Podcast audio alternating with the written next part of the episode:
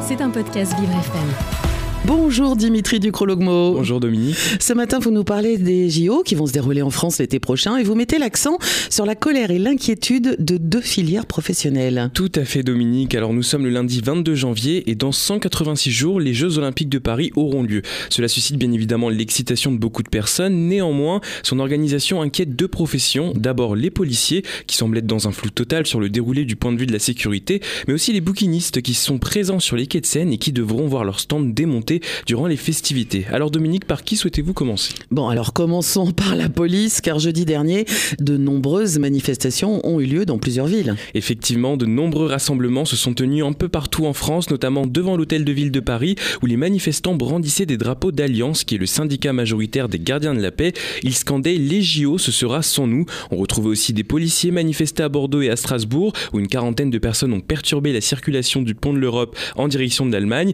et à l'aéroport de Roissy-Charles de Gaulle où des policiers ont effectué une grève du zèle en début de journée occasionnant une heure d'attente supplémentaire pour les passagers. Au total, 300 commissariats étaient bloqués ce jeudi et seules les urgences étaient assurées. Et que revendique-t-il précisément Dimitri? Quand bien même des primes et des augmentations de salaire sont prévues pour leur mobilisation exceptionnelle durant les JO, les policiers réclament des garanties sur les droits au congé d'été et un accompagnement social, en particulier sur la question des gardes d'enfants, car le ministère de l'Intérieur avait indiqué l'obligation d'une mobilisation des effectifs à 100% présents du 24 juillet au 11 août. Or, les parents divorcés ou séparés sont nombreux dans la police et ils vont avoir du mal à gérer la période. Grégory Goupil, secrétaire zonal du syndicat Alliance 93, indique qu'on ne sait pas comment on va avoir les congés, les cycles de travail, les heures sup. Depuis 4 ans, on a morflé et on veut nous donner peau de chagrin.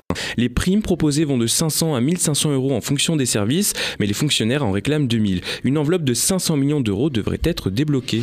Il va falloir que ça s'organise tout ça. Et qu'en est-il des bouquinistes des quais de Seine, Alors la situation des bouquinistes est très préoccupante concernant les Jeux Olympiques. À l'issue d'une réunion organisée lundi 15 janvier, il est désormais prévu que les bouquinistes seront délogés des quais de Seine pendant les JO pour des raisons impérieuses de sécurité.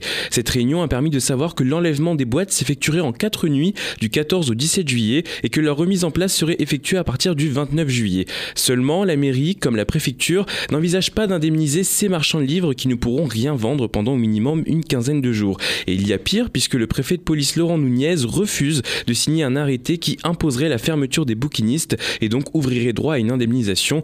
Et il aurait même fait du chantage aux bouquinistes indiquant que s'ils ne lancent pas de procédure judiciaire, 428 boîtes sur 932 seront démontées. Dans le cas contraire, 604 boîtes seront concernées. Indemniser les bouquinistes c'est une pétition soutenue par 182 000 signataires. La ville de Paris avait proposé aux bouquinistes de créer un village du livre, mais 98% des personnes ayant répondu à cette proposition ont refusé. Une image du jour conflictuelle. C'est le moins que l'on puisse dire. L'image du jour de Dimitri Ducrologmo, elle est à retrouver sur vivrefm.com. Rubrique podcast. Bonne journée Dimitri. Bonne journée. C'était un podcast Vivre FM. Si vous avez apprécié ce programme, n'hésitez pas à vous abonner.